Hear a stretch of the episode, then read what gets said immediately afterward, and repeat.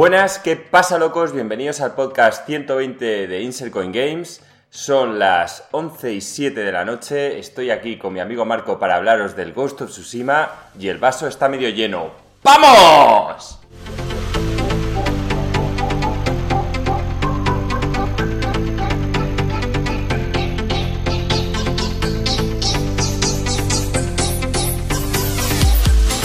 ¿Qué pasa, Marco? ¿Cómo estás? Te veo animado hoy. bien, tío. No, no, no del todo. De hecho, me estoy tomando un café porque estaba con algo de sueño. Son las 11, como has dicho tú, y, y mañana to- me toca currar pronto, pero bueno, eh, me tengo muchas ganas de hablar del Ghost of Tsushima. O sea que, que había que hacerlo, porque Joaquín se marcha a vacaciones y luego va a ser un lío, ya nos lo hemos terminado. Yo he tardado bastante más de lo que pensaba, también porque ha habido unas vacaciones en medio.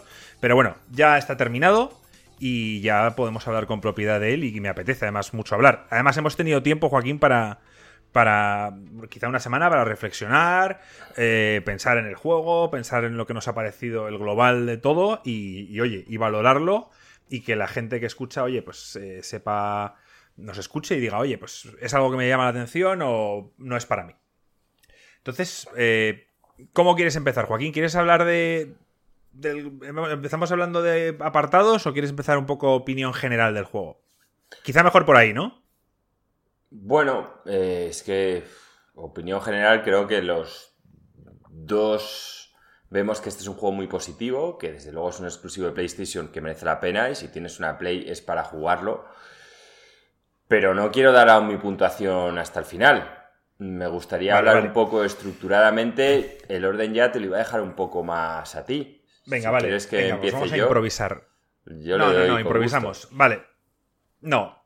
Vale, vamos a empezar hablando del estudio. Sucker Punch. Un estudio que para mí siempre. A mí personalmente siempre me ha gustado. Sí que es verdad que no he jugado muchos juegos de Sucker- Sucker Punch. Tampoco es que ellos hayan sacado demasiados.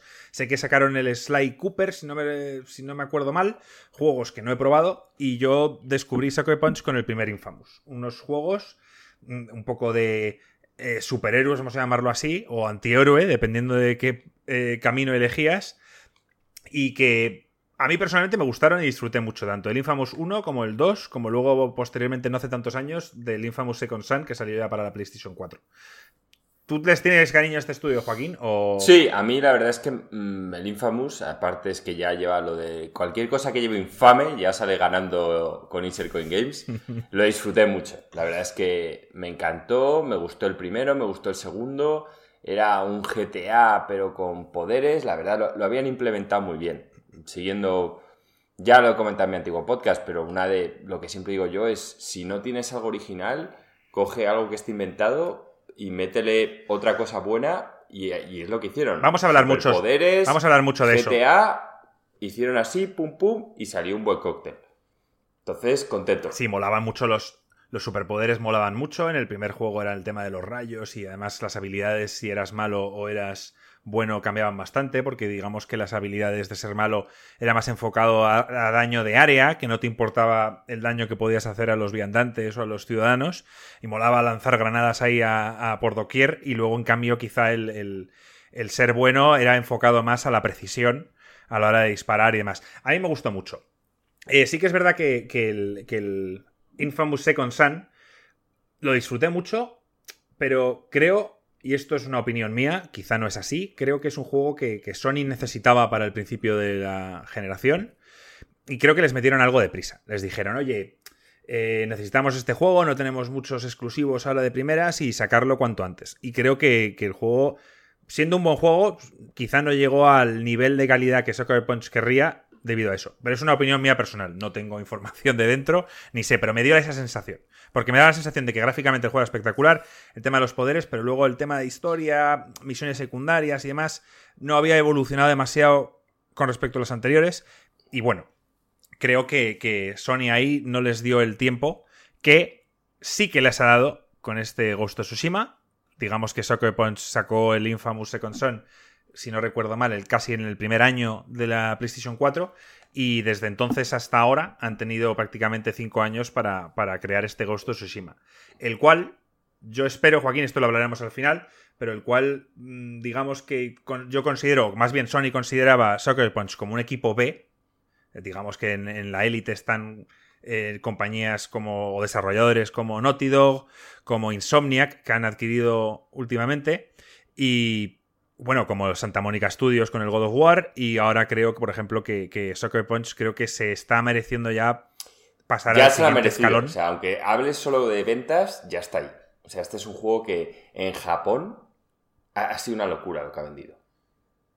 Y siendo la compañía occidental, eso es un mérito brutal. Entonces, ya está. Es, está ahí y ha venido para quedarse. Lo van a tener un estudio de primera línea. Y esto tiene ventajas, porque los estudios de primera línea de Sony, me parece que Sony les presiona menos. O sea, tienen más. Sí, les deja. le- Tiene más de decir, oye, mira, eh, me he equivocado con los plazos, pero te voy a dar algo que va a ser increíble y Sony ya ha aprendido la lección y prefiere no quemar cartuchos que pueden ser potencialmente peligrosos. Estoy de acuerdo. Entonces, vamos si quieres, esto se te da mejor a ti. Vamos a explicar brevemente mm, qué es este Ghost of Tsushi- of Tsushima, de qué va. Quizá poner un poco en contexto para quien se haya metido en este podcast sin saber de qué estamos hablando. La mejor forma de explicar el Ghost of Tsushima, yo explicaría que es un Arkham Knight en un Japón feudal donde los mongoles están invadiendo. Pero es esa experiencia. O sea, lo- el juego así, si tuviera que decir cuál es el juego más parecido y tal, te diría el Batman Arkham Knight. Obviamente, tienes un caballo, no tienes un Batmóvil, porque estamos hablando de un Japón feudal, pero en cómo viajar, cómo ves todo, cómo progresa la historia, cómo es el combate, es... Un, es, un action, es un action RPG. Sí, Mucho más tirado a la acción que a elementos de RPG, pero bueno. Ya sabemos que a día de hoy prácticamente todos los juegos AAA tienen eh, habilidades que ganar, puntos de experiencia de alguna manera, puntos de habilidad o lo que fuera. Y bueno, pues esto entra dentro de la categoría de un action RPG de toda la vida. Sí, los RPGs al final ya lo que han implementado es ese sistema de, de progreso de tu personaje. Que está, bueno, Sí. eh, tradicionalmente era base de niveles y tal, ahora ya no siempre es a base de niveles, a veces simplemente aquí es que expandes tu leyenda, pero bueno, lo camuflas de una forma o de otra, pero al final es mm, tú haces X cosas y tu personaje se vuelve mejor y aparte tú decides en qué lo quieres mejorar, que eso es lo que lo hace aún más interesante. Pero al final lo divertido de un juego de rol es cuando tú tomas las decisiones. Sí, la verdad es que te dan bastante libertad a la hora de cómo empezar el juego. Sí que es verdad que a lo largo de la aventura vas adquiriendo prácticamente todas las habilidades. Finalmente acabas siendo, pues eso, pues un tío overpower. Pero sí que de verdad al principio te deja un poco enfocar hacia dónde quieres ir de primeras. Luego ya el abanico se abre y puedes ya utilizar todas las habilidades que, que están a tu alcance. Pero vamos, vamos con el setting, Joaquín. Eh, básicamente el Japón feudal. eh, La presentación del juego. Marco, eso a ti te encantó y quizá, ya que es la presentación, lo, lo podríamos empezar comentando. No sé cómo. cómo Sí, no, simplemente, simplemente iba, iba a hablar de- del setting. O sea, lo que ocurre aquí es la isla de Tsushima es invadida por los mongoles. ¿Cómo se llama el, el- el líder mongol? Eh, Khotun Khan o... Kotukano. Iba a decir Kubla Kai, pero Kubla Kai es, es su primo. Es el, es el. Kubla Kai es el nieto de Genghis Khan. Y este es primo de Kubla Kai, que era Kutun Khan, sí, algo así. Pero que está basado en, en hechos reales. Sí, ahora iremos con hechos reales que... Bueno, ahora lo hablamos. Pero básicamente invasión mongol en Tsushima, los samuráis se unen para, para intentar acabar con ellos, eh, fallecen todos, prácticamente todos de primeras. Eh, Jin se despierta en una playa ayudado por una ladrona llamada Yuna, me parece que se llamaba. sí. Y, y básicamente ahí empieza la aventura. Jin. El tema Ghost of Tsushima es porque Jin es un noble samurái y desde primera se da cuenta de que utilizando el honor y lo que le han enseñado o mamado a lo largo de toda la vida no va a ser suficiente para acabar con el dominio mongol y va a tener que emplear otro tipo de tácticas para poder enfrentarse a ellos. Ser sucio, básicamente. Sí. Parecerse más a un, a un ninja. Ser un ninja. Y yo creo, aquí yo cometí el primer error, ¿vale? Yo creí que este juego lo vendían como ser samurái Elige tu camino. o ser stealth, pero es que realmente, y en esto también tiene mucha similitud con el Batman, o sea, Batman es un ninja en el fondo.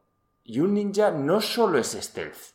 O sea, un ninja empieza en stealth, pero cuando le descubren va a ser sucio. O sea, Batman, todos los putos gadgets que tiene, es para coger ventajas sobre los demás. Pero son trampas, bombas de humo, eh, los boomeranes. Va de ser. Sí, sí, sí, estoy de acuerdo, pero, pero técnicamente cuando están 10 contra ti no es ser sucio utilizar lo que tengas en tu mano. O sea, me refiero ya, pero simplemente ya, igualar un poco la balanza. Ya ves cómo es lo del tema de él con el samurai, que parece que sí que lo es. Hmm. Entonces. Mm, pues tú dices que no, pero se ve que lo de los japoneses era muy cerrado. El tema es ser un samurái y tal. Yo tampoco lo veo así. Yo, de hecho Joder, yo me vi la película Los Siete Samuráis de Kurosawa. Mm, básicamente, para que no lo sepáis, pues es un grupo de samuráis que les contratan unos granjeros para defender un pueblo sobre unos bandidos. Y obviamente los bandidos no son siete, son muchos. Pues los tíos, Marco, eh, construyen defensas alrededor del pueblo, construyen trampas. Me refiero que. A, mí este setting me mola, me refiero. Eh, todos hemos visto la película 300, sé que es una exageración, pero bueno, históricamente aguantaron unos cuantos espartanos contra miles de persas, si no recuerdo mal. Pero vamos, que, a mí me gusta esto y tampoco vamos a Joaquín. Yo sé que tú eres muy de inmersión y en cuanto eh, ves algo que no te cuadra con la realidad ya empiezas, es que esto no es así. A ver, si nos ponemos así, e, ellos mismos dijeron que, un juego, el juego se enfocaba en la realidad, en Tsushima. Eh, no ahora mismo no recuerdo del año, pero vamos, luego ya me he visto podcast, historias de que la katana no se inventó hasta 150 años después de lo que se ve en el juego, e, etcétera. O sea, que los samuráis como tal no, existían con sus katanas en esa época en la de la invasión mongol. Pero tampoco vamos a ponernos ahora quisquillos. Esto es un juego, es para disfrutar. Y a mí personalmente no ha habido muchas cosas que me sacaran de la inversión. Pero bueno, vamos más adelante con eso. Presentación. Eh, está Ruffer aquí en el, en el, directo y él lo vivió conmigo porque yo hice, la, hice el streaming de las primeras dos horas del Ghost of Tsushima y, lo de la presentación me dejó impresionado.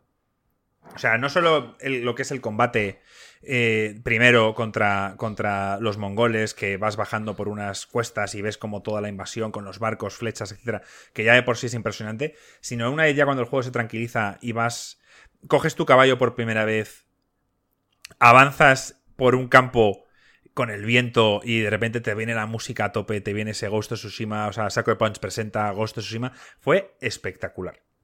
Lo flipé y, y, la verdad es que se me, se, me erizó, se me erizó la piel, los pelos, todo, tío, me dije, joder, esto va a ser la hostia. Y, y nada, fue a mejor. La verdad es que el juego fue a mejor. Me encantó cómo lo hicieron. De verdad. Ahí estoy de acuerdo contigo. Es lo de poner Ghost of Tsushima ya justo en un momento de calma, cuando ya Yuna la ha curado y está empezando a ir a su primera misión y ya ha salido de ese tema de la invasión, de que todos los samuráis han muerto, es, es el momento que está, por primera vez están haciendo el Ghost of Tsushima, me, apasionó. Es que este es un juego de, de sensaciones. Sí, sí. O sea, vamos a ir Vamos a ir desgranando poco a poco el juego. Si quieres, empezamos un poco de la historia. No vamos a hacer una. Yo creo que, Joaquín, que no hace falta en este juego, en este podcast, hacer un spoiler cast ni hablar de spoilers, porque tampoco es un juego que tenga una historia. Tiene momentos, evidentemente, que aquí no vamos a spoilear, pero tampoco creo que merezca la pena hablar sobre ellos. ¿Tú crees que deberíamos hacer al final un spoiler cast? A ver, eh, bueno, no.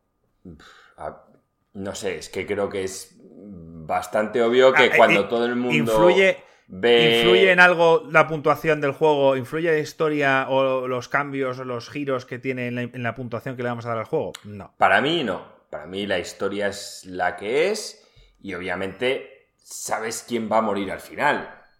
Eh, no vamos a hablar de si el protagonista muere o no, porque eso entiendo que es algo que sí que te puede sorprender o no pero creo que todos sabemos, porque está basado en hechos reales, que al final los mongoles no, conquistaron Japón.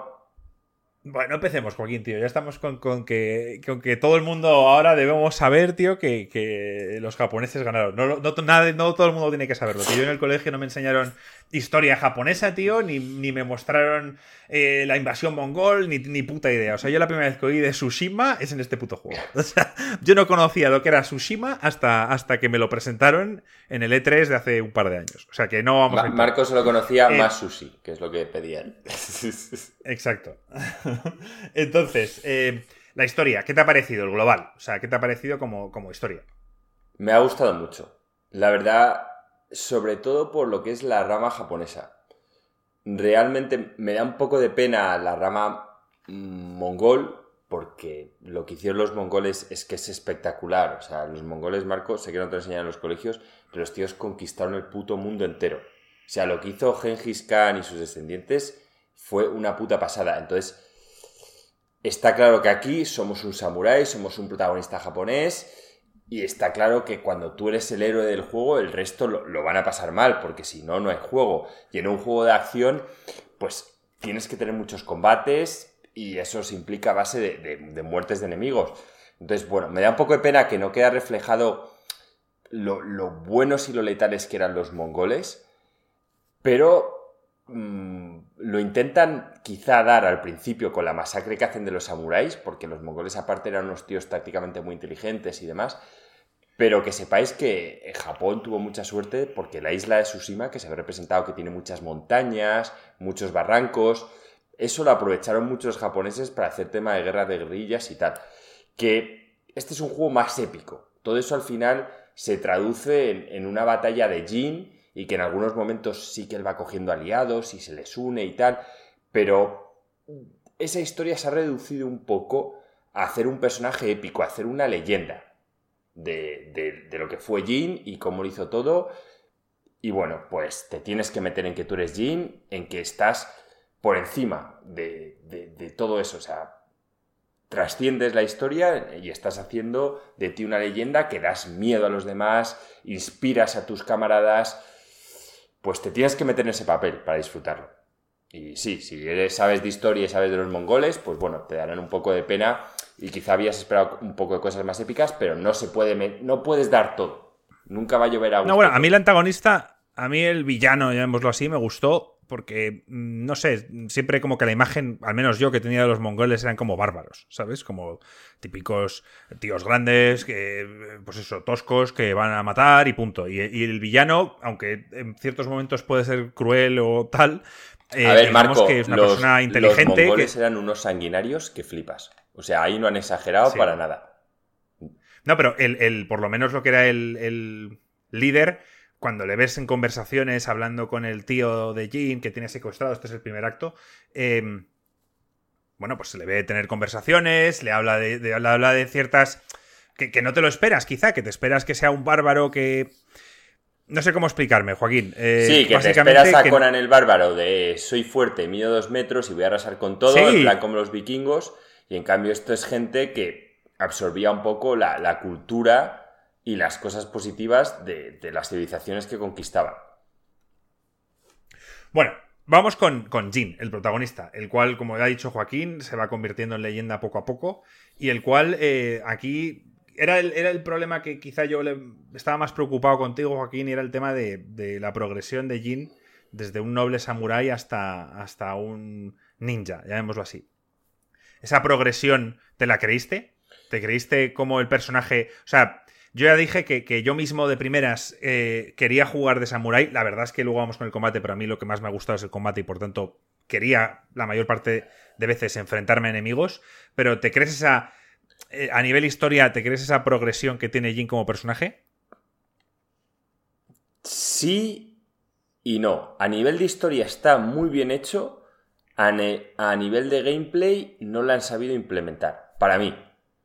Yo creo que si me dejasen tocar las opciones, iba a forzar mucho más a la gente a vivir eso, con una dificultad que fuera así, obligándote a ser sucio.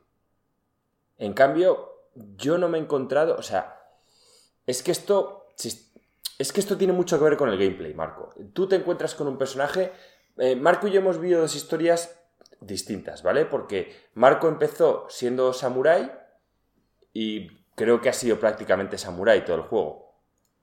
Bueno, no, al final ya fui utilizando más suciedades, fui combinando un poco. Y yo, en cambio, me lo quería plantear como ser un ninja desde el principio y luego hay en un momento que me encontré que siendo ninja era demasiado fácil y me tiré a la rama de acción y fui justo al revés que Jin. Entonces, a mí me habría encantado forzar al jugador a tener que ser sucio.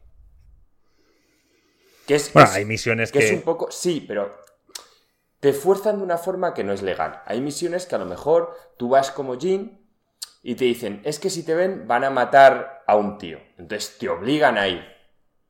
Pero mm, te están obligando. No tienes tú la elección. A mí me habría encantado que de repente empiezas a jugar las primeras horas, vas en poblados pequeños y sí que puedes llegar en plan samurái y tal, y que luego, de verdad, fueran poblados grandes que cuando te vendan la alarma, que te vienen ahí los putos 30 mongoles y te violan.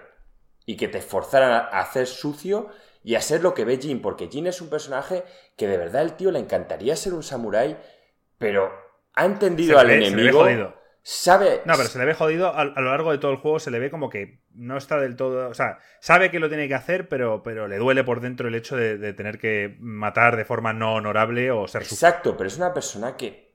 Además, él al principio tiene una conversación con, con Kutun Khan y se da cuenta, tío, de que su rival es un tío inteligente, que ha estudiado los samuráis, que sabe perfectamente que son súper toscos en esta... Entonces, sabe que no tiene ni el tiempo, ni los recursos, y encima ni la sorpresa, porque el otro ya sabe lo que van a hacer, entonces tiene que evolucionar. Si quiere ganar, aquí puede hacer dos cosas.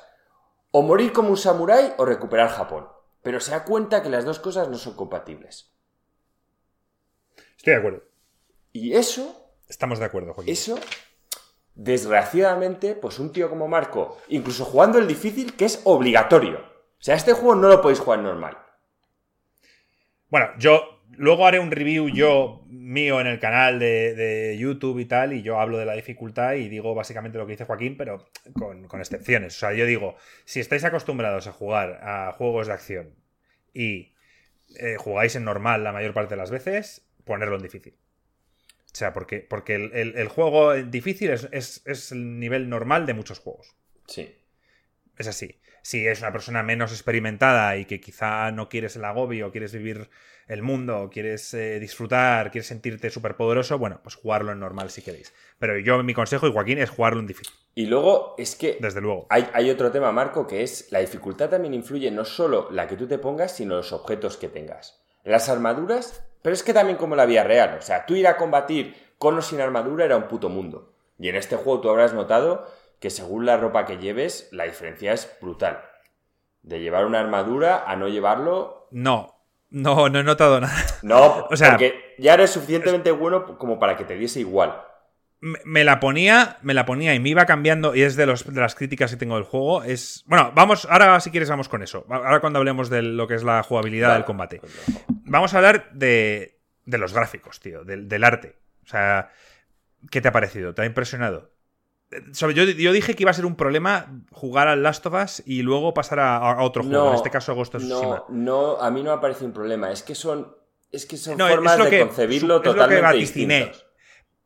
Pero, pero realmente no ha sido así. O sea, sí que es verdad que, que joder, que si hablamos de expresiones faciales, de animaciones, de, eh, nivel, de nivel de detalle en ciertas zonas, vale, sí. Eh, Last of le da 20 vueltas. Pero no es eso lo que creo que quería enfocar Saco Punch con este juego. Aquí ves una isla mm, preciosa, de verdad te da la sensación de que estás en Japón, ves los toris, ves las pagodas, todo, todo es hay, algunos momentos que te metes tras unos acantilados y de repente ves un templo precioso, ves un Buda, ves las arenas con los surcos que van haciendo los japoneses.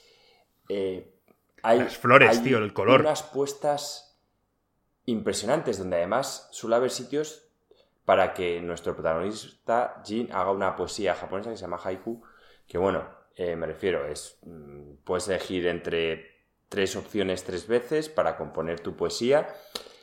O sea, a mí me salían unas mierdas de poesías que yo diciendo, no tiene sentido lo que estoy diciendo. pero bueno. Me refiero, el tema de la poesía japonesa es más la profundidad de lo que estás diciendo. No es como la poesía occidental que era casi igual de importante lo que decías y cómo lo decías, ¿vale? Que rimase todo y tal. Ahí es plan más de, tu paja mental. Filosofía. lo que estás, te está transmitiendo. Es más, es más filosófico. Sí, y, me encanta porque lo hacen, ves unos paisajes preciosos, cómo la naturaleza interactúa contigo, también está muy bien hecho. Mm, o sea, visualmente es espectacular. O sea, es. Para mí es lo mejor del, del, juego. Cuando te subes a una colina y ves toda la isla, una montaña, perdón, y ves toda la isla, ves el mar, los barcos mongoles.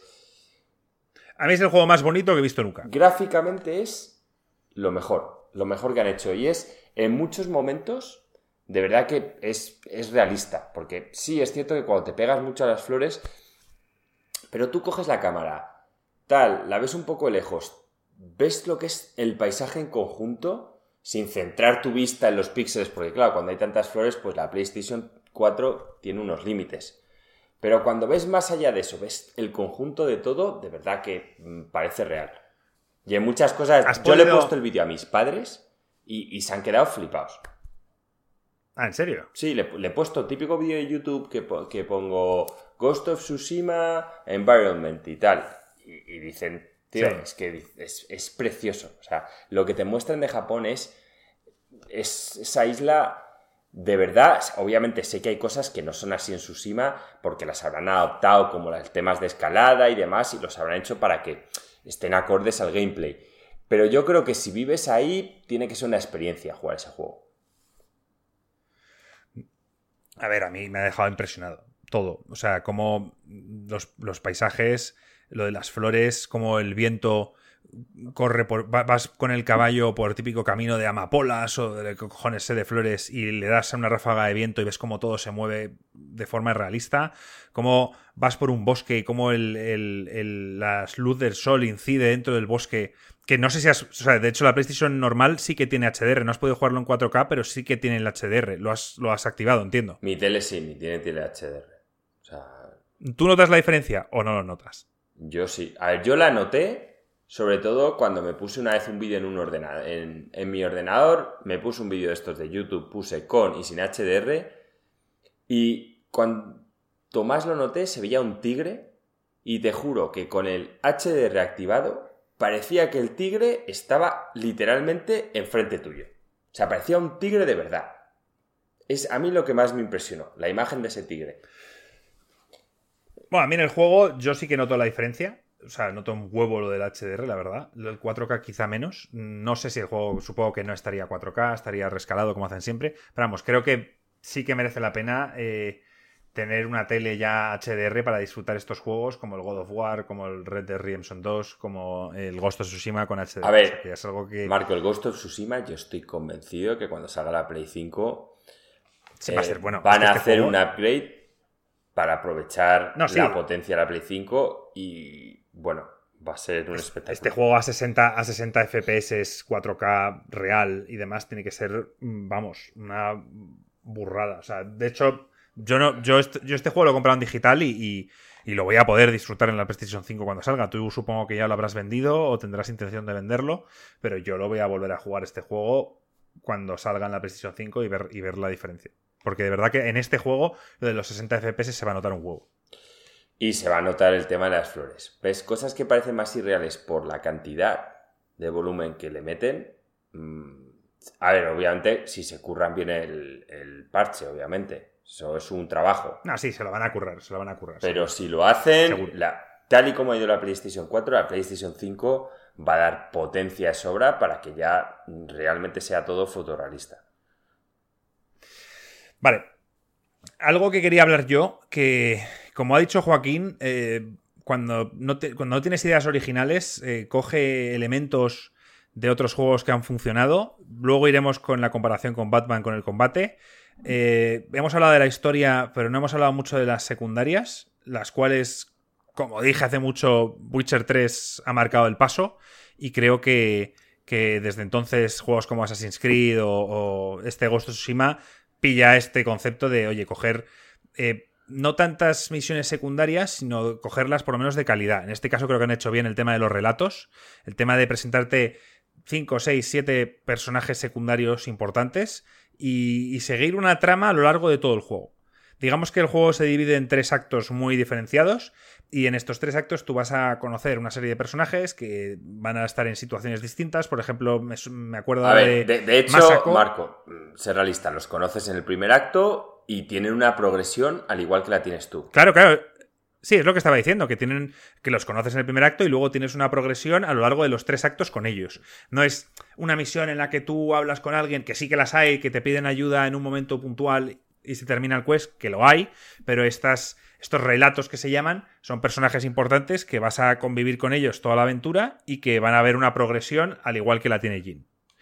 Eh, me sale, por poneros dos ejemplos, el de Masako, que es una mujer anciana que, la cual han masacrado a toda su familia, busca venganza y, tú, bueno, pues la, ayudas y van pasando cosas. Hay, hay varios giros que, sorprenden.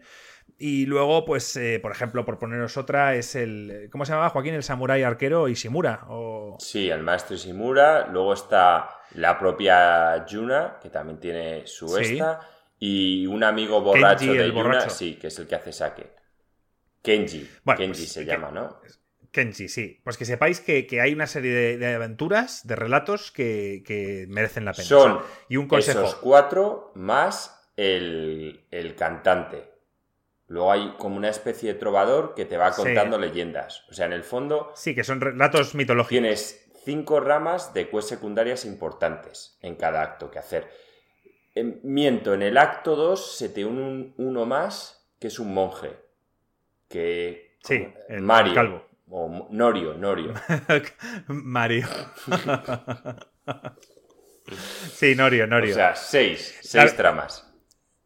Sí, y, parecen pocas, pero oye, no, se reparten bien a lo largo del juego.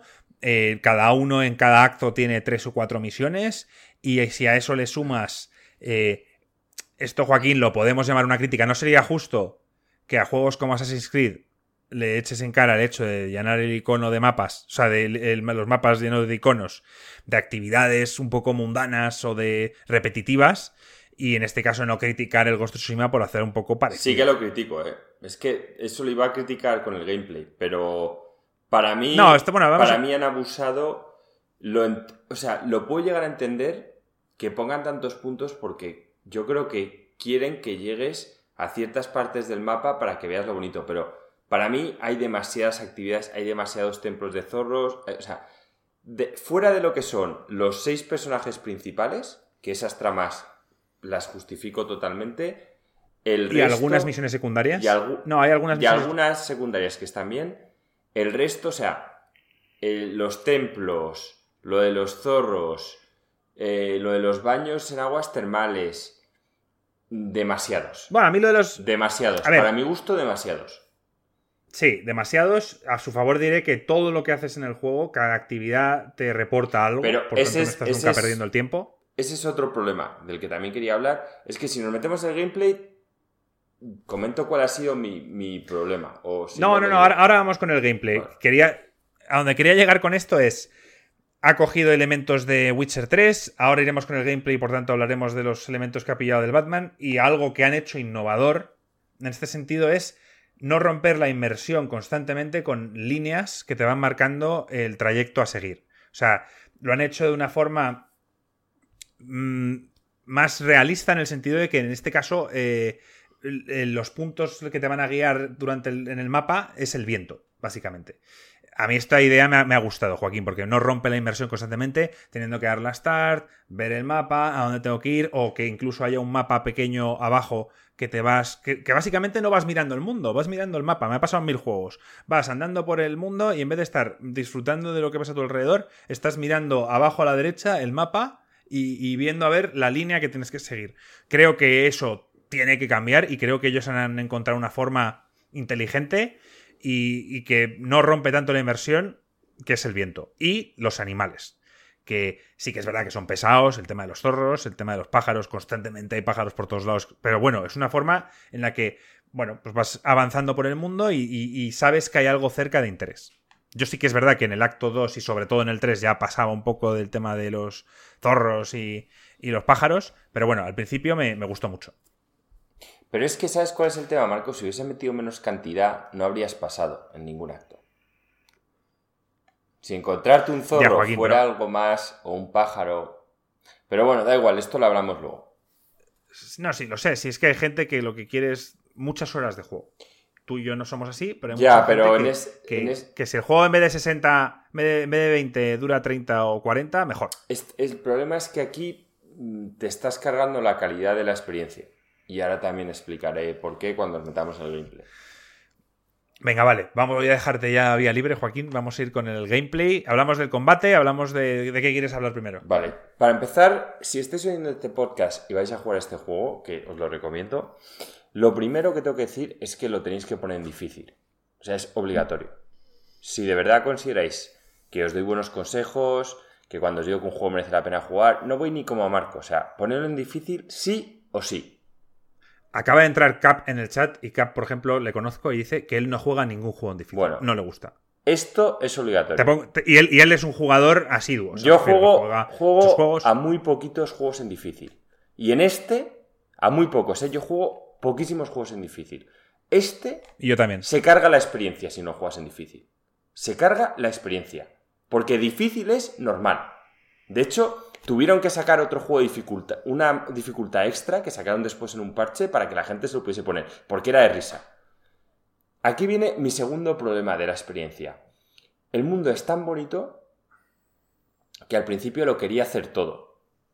No hagáis todo. Ir hacer las historias de los personajes principales. Si os encontráis con un zorro, ir tal, pero no os dediquéis a hacer el mapa 100%, porque aquí tiene el otro problema, y es que por un lado va la historia principal, en donde Jin se encuentra que es un samurái y poco a poco se tiene que hacer un ninja, pero la realidad es que si tú vas haciendo todo, la dificultad del juego, que va así, no va al nivel del poder de Jin, que va así. O sea, Jin se hace muy poderoso. Entonces, jode la experiencia porque realmente a mediados o principios del acto 2 eres una puta máquina de matar mongoles. Y yo creo que parte de eso es una mezcla de lo que aprendes jugando con la experiencia que tienes. Y el juego, parte de subir la experiencia es a base de explorar. Entonces, si tú haces todas las secundarias, si tú exploras y te haces todos los zorros, haces tal, vas consiguiendo una serie de charms, vas consiguiendo una serie de equipos. Al final, la katana prácticamente en el acto 2 ya la tienes al tope. La ventaja que consigues con respecto a los mongoles no es la que yo creo que el que diseñó el juego tenía pensado. Entonces, les violas, les violas. Está en el acto 2 con la katana que tiene como 8 mejoras con siete mejoras, ya de las ocho hechas, es que no es divertido. De verdad, porque vas a todo lo contrario, vas que mientras que la historia Jin cada vez va viendo que no puede ser un samurái que se tiene que ir esforzando, tú en tu gameplay vas viendo que cada vez eres un samurái, o sea, llegas y los revientas. Entonces, eso es algo que yo como consejo os digo, jugarlo más directo, ir más directo. Eh, con un, con un, con un. O sea, hay que aclararlo. Ir directo si queréis, pero no saltéis las misiones secundarias. De los personajes. Me refiero. La secundaria de los personajes. Las otras me da más igual, porque además no se pierde, las podéis hacer más adelante. Yo, mi consejo es que luego las podáis hacer cuando ya os hayáis acabado el juego.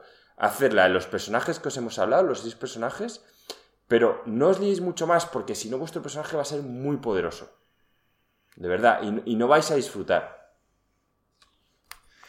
A ver, sí que es cierto que el juego, bueno, pues en difícil a mí mm, no me ha costado absolutamente nada. O sea, quitando, de hecho yo que seguí el Path of the Samurai desde el principio y tal, rara vez, y diréis, joder, qué aburrimiento, rara vez he utilizado ni siquiera los artilugios de ninja, ni los kunais, ni las bombas, ni tal.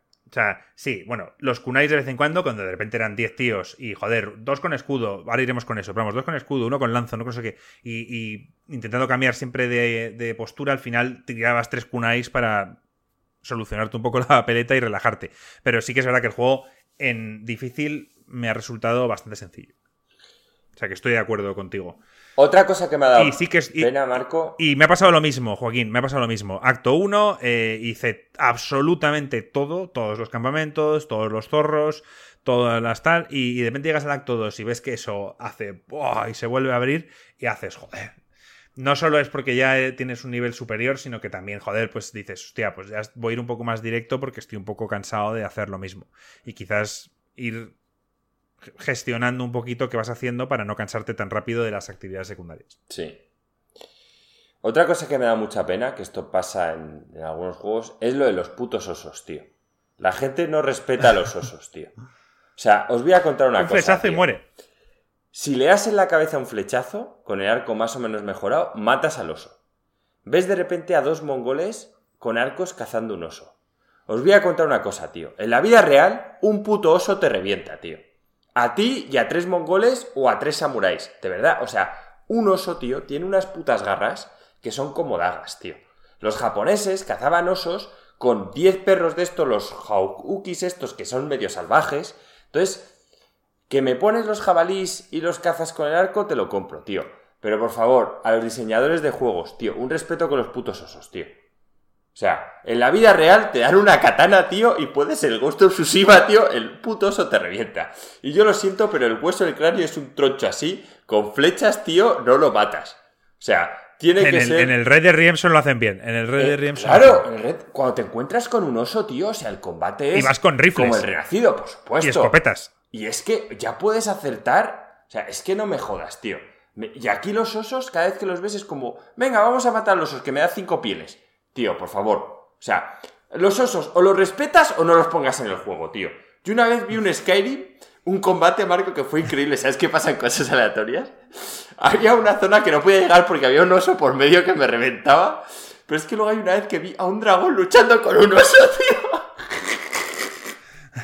¿Y, y quién ganaba? No sé si llegó a ganar el oso, ¿eh? Que también es... Joder, un dragón debería haber sido más épico. Justo en el Skyrim me jodía que los dragones, tío, eran una puta mierda. ¿Vale? Pero por lo menos el puto oso, tío, se le respetaba. Cuando oías el... Yo echaba a correr, tío, al principio que tenía poco nivel, que venía el puto oso y me reventaba. Y estamos hablando en un, fundo- en un mundo de fantasía donde le puedes echar una bola de fuego. En un mundo real, da igual lo que veáis en los videojuegos, como veáis un oso estáis jodidos. Corre más que vosotros. Y no salgáis corriendo. Trepa No más que corriendo. vosotros. Nada mejor que vosotros. Aguanta el aire bajo el agua mejor que vosotros. Estáis jodidos, tío. Entonces, me habría gustado que hubiese osos, pero que fuera algo como más... mm, Como lo hacen en el Red Dead. Algo que hubiese muy pocos y que de verdad el combate fuera jodidamente épico, tío. Y no que los osos fueran... Porque de hecho mola que a veces en campamentos de los mongoles te encuentras cajas, o sea, eh, cárceles, Jaulas. donde tiene un oso metido y lo puedes soltar para soltar caos. Pues tío, el oso debería ser jodidamente devastador. Como en la vida real. O sea, de verdad que los osos son algo, tío, con lo que no te quieres meter. Pero bueno, Venga, seguimos, Joaquín, tío. Ya has hecho tu crítica de los osos. ay. Gameplay. Combate. Muy divertido. Muy divertido, pero hay que ponérselo en difícil. Y es un juego. Es que Marco ni siquiera la ha llegado a utilizar. No sabéis lo poderosas que son las herramientas ninja. O sea, de verdad. Espera. Espera, espera, espera. Quiero ir con el combate, o sea, explicar un poco lo que es el combate. Cuando Joaquín lo, compara a un Batman es porque es bastante parecido. O sea, siempre te vas a estar en minoría, siempre te vas a enfrentar a 3, 4, 5, incluso 10 a la vez. Y el juego va de, de. O sea, de primeras me sorprendió el hecho de que no tuviera un Locon. Como en juegos como el God of War o, el Zelda de toda la vida. Y luego ya lo entendí. Porque el juego lo que no quiere es que, como en el Sekiro, por ejemplo, que es un juego de uno contra uno, llamémoslo así, mientras que en este lo que quieren es que sentirte rodeado. Y el hecho del Locon, al final, eh, es un poco engorroso cuando estás rodeado porque se fija solo un enemigo, no ves lo que hay detrás y tal. Creo que hacen un buen trabajo con la cámara en los combates. eh, a veces se pone como no en el camino, pero, pero la mayor parte de las veces lo hace bien. Se echa un poco para atrás, te deja ver un poco la acción alrededor y, la verdad es que te, ayuda bastante. Así que entendí por qué no pusieron un, un Locon. Y dicho esto, bueno, pues eh, por lo menos en difícil los enemigos mm, te van a atacar independientemente de que tú estés en mitad de un combo o no y tal. Eh, vas a tener que hacer counters, los cuales mm, creo que no tienen nada que ver con el Sekiro, Joaquín, a nivel de dificultad. Nada que ver, nada que quizá ver. Más parecido, quizá más parecido a lo que era el, Star Wars Jedi Fallen Order. O incluso, más, fácil. todavía. Sí, incluso más fácil.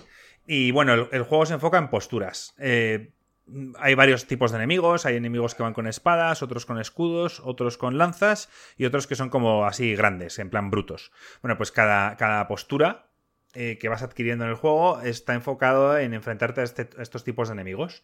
Y, lo, que vas a encontrarte es eh, combates con dos tíos con lanzas, uno con espada y otro con escudo. Entonces, dependiendo de a quién quieras atacar o quién te va a atacar, pues tienes que ir cambiando de posturas. Esto lo hace muy divertido, te hace siempre estar un poco eh, al, tanto. Y aunque el juego no es difícil, sí que, hombre, pues te, exige estar pendiente de, de la acción. No vas a pasártelo si machacas el botón. Exacto. Hay juegos hack and slash que simplemente dándole a la X, al cuadrado y tal, te los pasas. Este no es el juego. No es difícil, pero sí que tienes que, oye, estar, estar atento.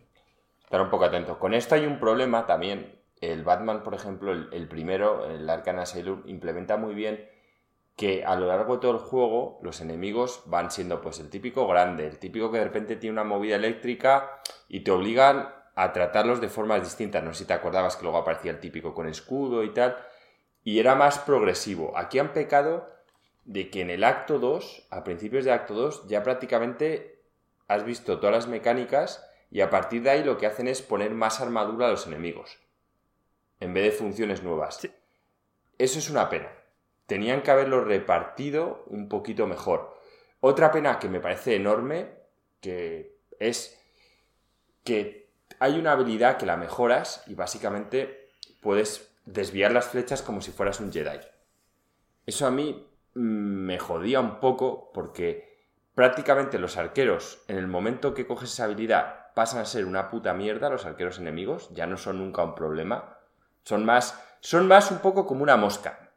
Que al final los, vas a matar. las flechas de fuego, cuando lanzan las flechas de fuego ya no te vale con, darle a la, darle, ¿verdad? Tienes como que esquivarlo. Porque no, te vale con. Sí, sí que te vale. Lo dejas y, y la hace así, no le da.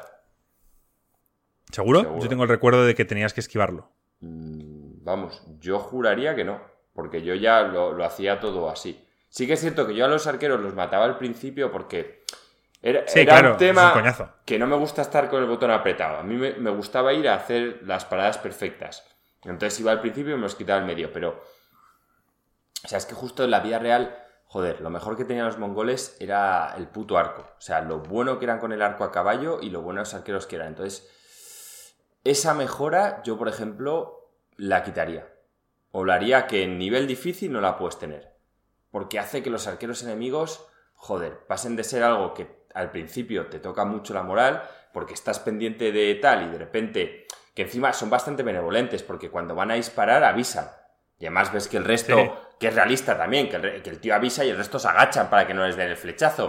Y a, veces, a veces dan. Y si es de fuego se queman. O sea, eso está muy bien hecho, pero me parece que el juego ya te da bastantes ayudas como para que apretando un botón puedas parar las flechas. O si lo hacen, debería ser un coste mucho mayor, que te costase un punto de los de concentración. Parar una puta flecha en plan Jedi. Porque luego más adelante te encuentras un mongol que te dispara tres flechas rápidas, no sé si te fijaste, y entonces... Sí, hay varios. Que te da igual, porque es que haces pa, pa, pa. ¿Sabes? Mientras que ese mongol te lo encuentras y si vas a hacer el autoparry, saber que te va a quitar tres puntos de concentración, ya te lo piensas. Sí, o sea, al final el juego, siempre los combates empiezan, eh, oyes el típico grito de un arquero y tú, ¿dónde está? Y vas corriendo, le matas y ya te, luego te enfocas en los de cuerpo a cuerpo. Pero siempre como que primero tienes que enfocarte en los, en los arqueros, porque si no es un coñazo. Sí, pero no es porque te moleste mucho, es porque yo creo que nos gusta jugar a hacer parries perfectos y al final lo de mantener punza al botón, pues hace que los combates sean un poco más lentos. Pero oye, Marco tampoco ha comentado otra cosa y es que realmente el juego te lo puedes jugar como un shooter. O sea, si quieres jugártelo con el arco, con el arco revientas a los enemigos. Es cierto. Yo el arco. Es cierto que al final tienen casco. Pues, Marco, es brutal. O sea, lo he usado cuando iba de sigilo. Cuando, cuando estaba en combate he visto vídeos en los que eh, la gente para el tiempo y les da Haces y tal. unas Yo rara vez. escabechinas brutales con el arco. Pero brutales, sí, con lo de parar el tiempo y aparte al final tienes una mejora que si le das en la cabeza como que lo puedes, se te resetea antes lo de parar el tiempo. Es brutal. O sea, lo del arco, las escabechinas que haces no son ni medio normales. Yo es cierto que al principio usaba el arco en medio del combate porque yo os dije que jugué a, a ser sucio y demás.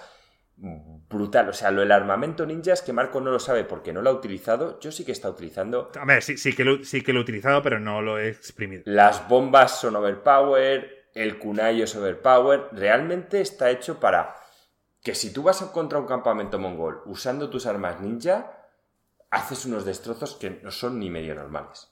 Ni medio normales. Sí, o sea, el tema de.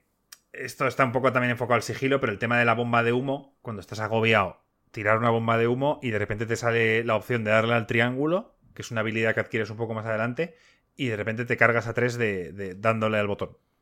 Básicamente, con la bomba de humo. Vamos con el sigilo, que es lo más criticado de este juego, Joaquín. No, ¿veis? Es que este fue... Es que no han sabido explicarlo bien. El sigilo a mí me parece que está bastante bien hecho. Porque es el típico sigilo que, es- o sea, está pensado para entrar en un campamento. Pero está pensado para que te pillen. Porque tú en la vida real, cuando te metes en un campamento de 30 personas, salvo que te metas por la noche y que estén todos durmiendo, que en esa época no pasaba, porque cuando la gente se iba a dormir, la otra mitad estaba de guardia, eh, te van a acabar viendo y cuando te ven, dan la puta alarma y van a por ti. El sigilo está hecho para que al principio tengas la ventaja de poder matar a unos 5 o 6 sin que te cueste nada. Hasta que ya te pillan. Que te lo puedes tomar en plan la- la sigilo. Es cierto que hay una serie de habilidades y una serie de charms que si combinas lo puedes hacer. Porque es, es muy overpower. Estamos hablando a mediados del acto 2. Pero Pero la inteligencia artificial, Joaquín, es mediocre. sí, a ver, es, O sea, es muy, muy básico, me refiero. Es, es lo que hay en la mayoría de los juegos. O sea, el Assassin's Creed, el, el- el- el sigilo no es mucho más que esto. No tiene mucho más. No, O sea, es, es que así. el problema del sigilo es que en los juegos que no son de sigilo no está conseguido. Y no está conseguido porque reducen el arco de mirada de los enemigos de una forma brutal. O sea, en la vida real, Sí, en cuanto te pones, en cuando te pones el traje de Ronin eh, o el de fantasma más adelante es que ni te ven. claro, y tú en la vida real es que sabes que lo ves de sobra. O sea, es como si ahora mismo Sí, de- tengo un tío delante y no le veo. Es que no. O, o se mueve. Aparte que fuerza con las flores, porque en la vida real lo de los arbustos estos, que eso sí que lo ponen todos los juegos de stealth, eso no existe, tío. O sea, no, no hay arbustos donde tú vas de cunclillas y los tíos no te ven. O sea, ya os lo digo. La- la- Bueno, pero algo tienen que hacer, Joaquín, Claro, algo tienen que porque hacer. al final es un videojuego y lo quieren hacer divertido. Entonces, pues bueno. ¿Que dan demasiadas concesiones? Mm, sí, yo habría distinguido incluso más. Yo habría sido un poco más cruel. Que si llevas armadura directamente, el stealth fuese casi imposible. Y que con la de Ronin te obligasen a entrar, tuvieses un botón para esperar y entrar de noche. O sea, a plena luz del día habría sido bastante más crítico con cómo ven ellos. Por la noche, bueno, mira, pues puedes argumentar que vas de negro, que es de noche y fuerzas un poco más la imaginación. Pero yo me lo tomé como un ninja, no como un juego de stealth. Y un ninja es, el stealth es solo otra de sus armas para hacer sucio. Pero está pensado para entrar, te ven y luego pues empiezas a tirar de kunais, tiras la bomba, tiras la bomba de humo para esconderte, tienes el arco. Esa es la forma de orientar el juego. Si lo habéis comprado como un juego de stealth, pues os vais a llevar una decepción. Porque no es su punto Que fuerte. es, que es lo que mucha gente ha dicho. Vaya mierda, esto no es lo que yo pensaba, no es un juego de sigilo, eh, los enemigos son tontos, tal, que lo son. Pero al final, joder, yo... O sea, sí, tú lo has enfocado en, en ser sucio y te ha flipado el juego y yo lo he enfocado más en lo que es el combate puro y duro y me ha flipado. Entonces, siempre y cuando no esperes eh, un Metal Gear Solid 5 que considero como juego de sigilo de los mejores, pues pues nada, pues no te, que no, no te. O sea, me refiero a jugarlo de otra manera. Enfocarlo de otra manera. Básicamente. ¿Y algo más, Joaquín, tío, del, gameplay y combate, que tenías muchas cosas? No, o sea, es que os, creo que lo he resumido bastante. Yo he contado que la experiencia hay que jugarla en difícil y es un juego muy satisfactorio, sobre todo porque ellos explican que quieren conseguir que veas lo mortal que es una katana. Mm, para mí, pecan un poco con el tema de las armaduras. Las armaduras son demasiado sardos y las habilidades de curarte te curan demasiado. Yo habría sido bastante más yo de verdad... cruel con este tema. Pero sí que es cierto que en la katana haces unas escabechinas como en la vida real. O sea, tú es que en la vida real pegas un katanazo a alguien y lo más normal es que le cercenes algo.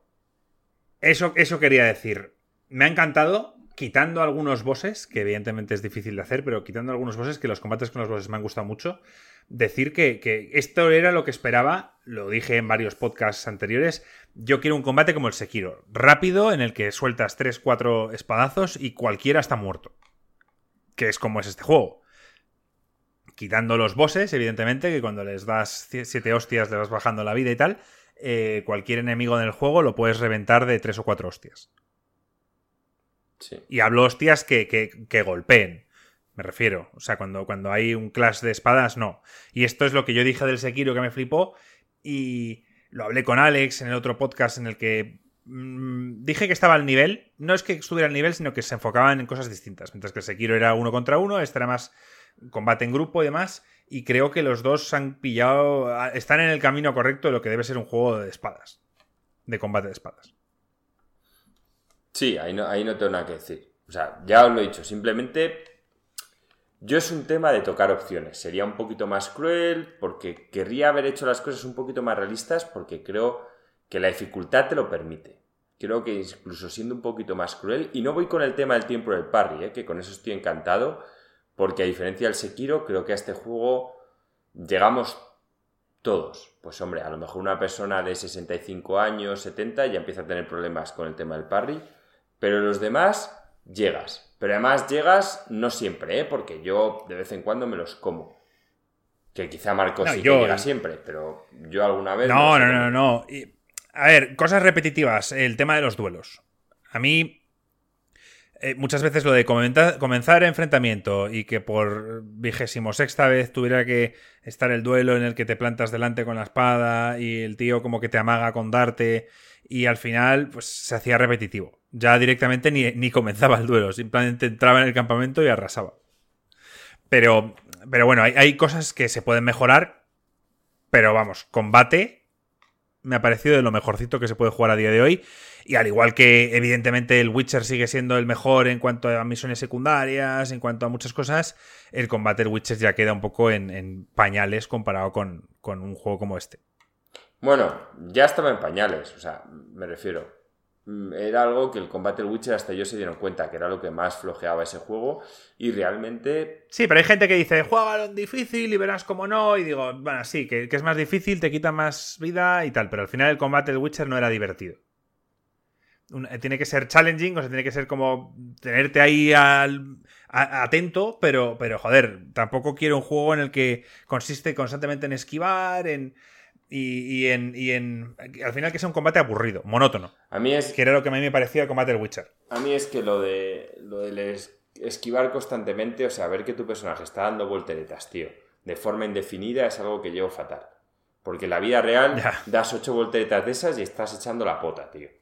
Entonces, se lo perdoné al God of War porque, bueno, bien, sí, supongo, supongo que si puedes mover una puta estructura con tus manos mover un puente, pues bueno, supongo que tu estamina es absurda porque eres un dios, entonces, vale, te lo compro. Pero fuera de Kratos, no me gusta. O sea, el rol infinito no me gusta. Ponle un cooldown, ponle estamina, haz algo. Pero a mí me aberra. Que es cierto que aquí también lo puedes hacer, lo que pasa es que es un poco absurdo porque te acabas comiendo hostias si haces todo el rato rolls. Contra los arqueros va muy bien, pero contra los tíos de lanza y demás te pones a, dar voltetas como en la vía real y un tío tiene un martillo y te hace pum y te, te llevas una hostia, pero vamos, bien dada. Sí. Vale, pues yo creo que hemos repasado básicamente todos los aspectos del juego. No sé si nos hemos dejado algo, Joaquín. Bueno, banda sonora, que la verdad es que es bastante bonita. De hecho, Jin tiene una flauta que puedes tocar. Yo solo he tocado en momentos puntuales que te lo exigía alguna misión. ¿Sabías que la flauta cambia el, clima? No, no tenía ni idea. Sí, en plan típico si está lluvioso o asoleado, si tocas la flauta te cambia el clima. Y también hay otros elementos como que si te comportas, eh, si utilizas más elementos de Ghost, o sea, de ninja, el tiempo es peor. Hay tormenta y demás. O sea que hay cositas de esas escondidas. Eh, global del juego, Joaquín. A ver. ¿qué, dirías? ¿Para quién es este juego y a quién dirías no lo juegues ni de coña? No, yo creo que es un juego para todo el mundo. Es un juego para todo el mundo porque realmente es un exclusivo de Play. Esta es una razón por la que tienes una PlayStation. Es un juego precioso, la historia merece la pena. No hemos hablado nada de que tienes una opción en blanco y negro que no es un filtro sin más, sino que lo han tratado para que sea como las películas de Kurosawa. No hemos hablado de que lo puedes jugar perfectamente en japonés y aunque lo juegues en inglés son voces pues de japoneses, de vez en cuando utilizan expresiones japonesas. Eh, los mongoles entendemos que hablan en mongol, no lo sabemos porque ni Marco y yo hablamos mongol, pero suponemos que cuando están hablando en una lengua que no entendemos es mongol. Entonces es un juego para disfrutar. Eh, me refiero, si no eres de juegos de acción, pues disfruta la historia, disfruta lo bonito que es. Mm, me atrevería a decir que incluso si no es de juegos de acción es la única razón por la que veo que lo puedas jugar en normal. Porque si eres un gamer o un casual gamer te va a resultar fácil. Pero hay que tenerlo. Yo creo que es con los defectos, ¿eh? que considero que los tiene. Llámalo defectos o llámalo margen para mejoras que es, es aún grande, pero lo más importante está bien hecho. Es una experiencia full pedal. Me ha encantado. Y si escuchan un poco a la comunidad, creo que el siguiente juego, siendo continuistas, dando unos pequeños retoques, ya va a ser la leche. La leche. O sea que le das un full pedal. Sí, le doy un full pedal. Por... ¿Te parece un buen broche final a la PlayStation 4? Sí, sí. Y es que es lo que me gusta de las puntuaciones. Es que al final me tenía que mojar. Y, es, y no lo he tenido fácil, ¿eh? porque yo sé que Marco seguramente os va a decir que le da un full peda sin dudarlo. Y el mío no ha sido sin dudarlo. A mí. No, no, no. Yo, yo estaba con mis dudas de si darle un sólido a mí, un full pedal. Hay momentos que se me ha hecho repetitivo. Hay momentos que se me ha hecho muy fácil. Hay está ahí, pero es un juego precioso. Creo que yo he pecado al principio de querer hacerlo todo, que es algo que yo me quejo. O sea, si hubiese ido directo más o menos a la historia y a las estas principales, creo que, creo que no se me habría llegado a hacer tan repetitivo. no liberar todos los campamentos que veo, como hice la primera y la segunda isla. Creo que parte del problema lo he Es un comportamiento muy humano, es un comportamiento muy humano querer quitar todos esos puntos, tío, que hay en el mapa y al final es contraproducente. Y, lo hacemos en todos los putos juegos, nos hace, nos hace sentir bien, soltamos endorfinas, nos hace sentir como que estamos haciendo algo, ¿sabes? Como de provecho, cuando en realidad lo que estamos haciendo es perder el tiempo. exacto. Entonces, entonces lo que hay que hacer es eh, a veces aprender a, a dejar ciertos puntos atrás, no hacerlo absolutamente todo eh, y, quizá si el juego te ha apasionado y ha sido, no directo, pero ha sido cogiendo un poco de todos lados y te lo has acabado en 20 horas y te has quedado con ganas de más, vuelve atrás y haz más misiones, libera más campamentos y quizás es el momento de hacerlo. No lo hagas como Joaquín y yo, que el acto 1 nos lo fumamos entero y ya en el acto 2 entramos un poco ya con fatiga de joder, otra vez, campamentos, tal cual, y al final mm, te queda una sensación de repetición y de joder, tal, pero realmente quizás hasta culpa nuestra. Pero también es culpa del desarrollador por ponerlos ahí y no rellenarlo con otras actividades quizá, o, simplemente no ponerlas. Sí, a ver, haberlo limitado un poco. Entonces, eh, ya os he dicho, no ha sido una elección fácil, lo he tenido que pensar, no sabía si darle un sólido o un full pedal. Está claro que veis que están ahí entre los dos, habría sido un sólido tirando a full pedal un full pedal tirando a sólido, pero hay que decantarse. Y me voy a cantar al final por el full pedal porque creo que es un juego que hay que jugar y hay que disfrutarlo. De verdad, el nivel de detalle, el nivel de cariño que le han puesto es muy grande y el salto que han dado con respecto a sus anteriores entregas es brutal. O sea, la, la progresión que tiene esta compañía es muy grande y creo que hay que saber valorarlo todo, todo, en el conjunto y con sus circunstancias. Y por eso miro al full pedal. Quizás si este juego llega a haber sido, en vez de Sucker Punch, llega a haber sido de Naughty o de otra compañía de estas ya que tiene el renombre, igual sí que le habría dado un sólido. ¿eh? No, no lo sé. Estoy ahí, ahí. No, esto, esto es como, como en el fútbol, tío. Cuando el Madrid solo gana la liga, pues eh, ha sido una campaña bien, pero tampoco ha sido excepcional. Si, el Sevilla, por ejemplo, gana la liga, estamos hablando de, algo histórico. Entonces, dependiendo de la compañía que seas, pues eh, hay que medir un poco tal. Si el Last of hubiera sido un juego muy continuista sin habernos sorprendido, pues le hubiéramos dado un sólido, seguramente. Sí.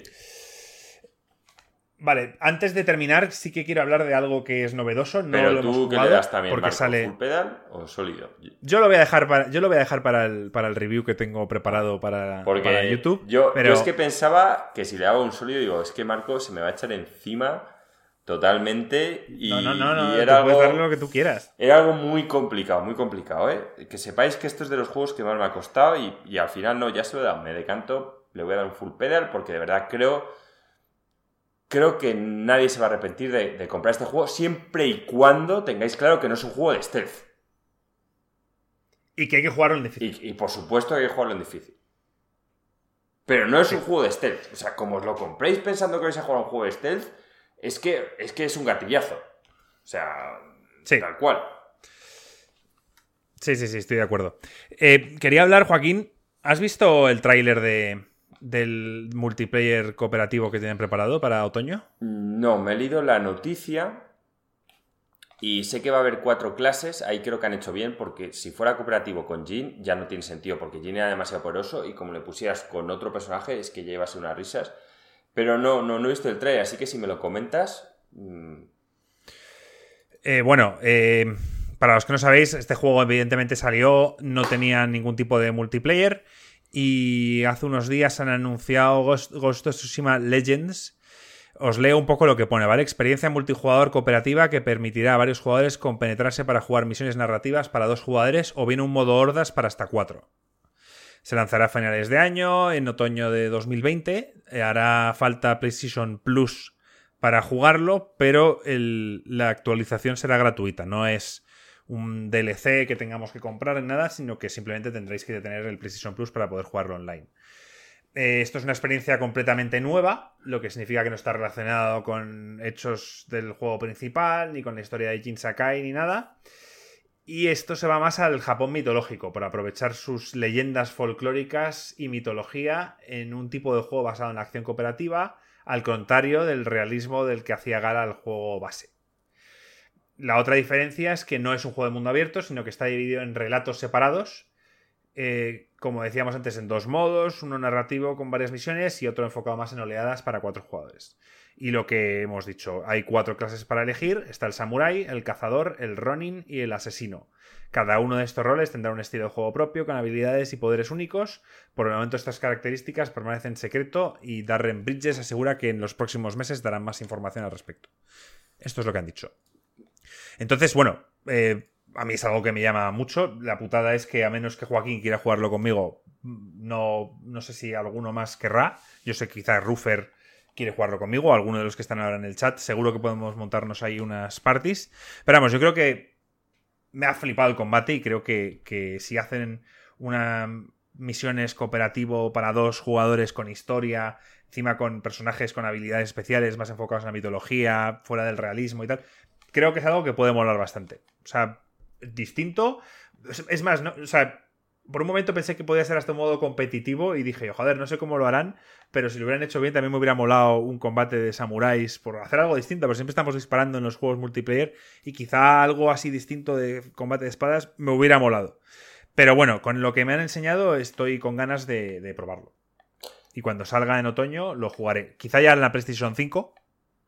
Es cuando ya salga la para la Play 5, como tendré el juego, pues lo, lo quizá lo pruebo entonces. Pero vamos, es algo que, oye, pues un plus más para el juego que no te va a cobrar el DLC y que van a ir añadiendo cositas, así que me parece bien.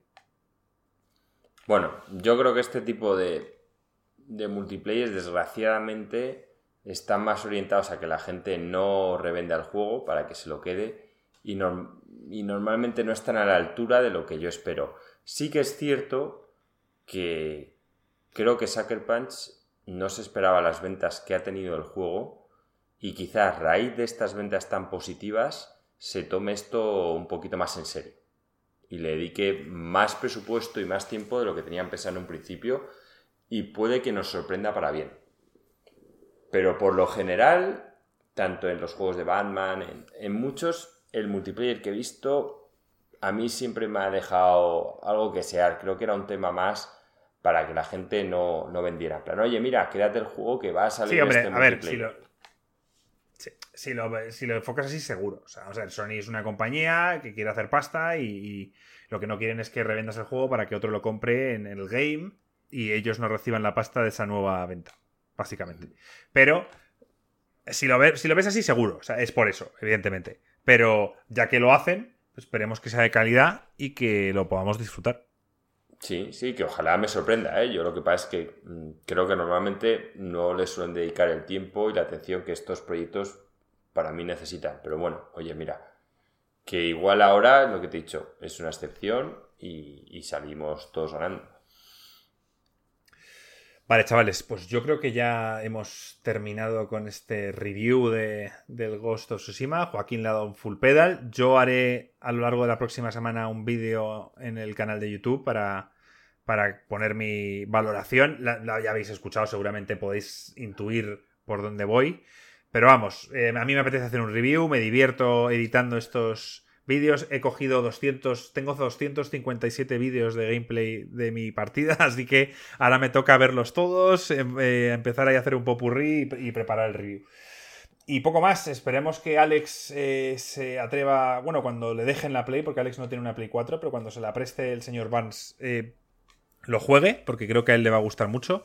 Y Gringo no lo sé. Gringo no sé si es de este tipo de juegos que a él le puede gustar, no lo sé. Está por ver. Creo que deberían los dos probarlo y dar sus impresiones en el futuro. Así que poco más, chavales. Eh, la semana que viene volvemos de nuevo, eh, ya en septiembre, ya con todas las novedades. Yo ya os digo que voy a jugar al, Oliver y Benji la semana que viene y querré dar mis impresiones en el, en el canal. Y luego, pues nada. Pero pues la semana que viene sigue siendo agosto, Marco, pero bueno. Tienes razón, estamos a día 20 todavía. Pero bueno, yo el día 28 sale el, el Captain Subasa y yo lo voy a jugar a muerte, tío. Así que todavía la semana que viene no puedo hablar de él, pero dentro de dos semanas sí. La semana que viene va a estar, vamos a estar un poco. No sé qué coño vamos a hablar porque realmente creo que va a estar todo un poco parado. Pero ya se nos ocurrirá algo. Seguro. Así que nada más, chavales. Eh, hasta aquí. Un abrazo. Un abrazo. Chao. Chao.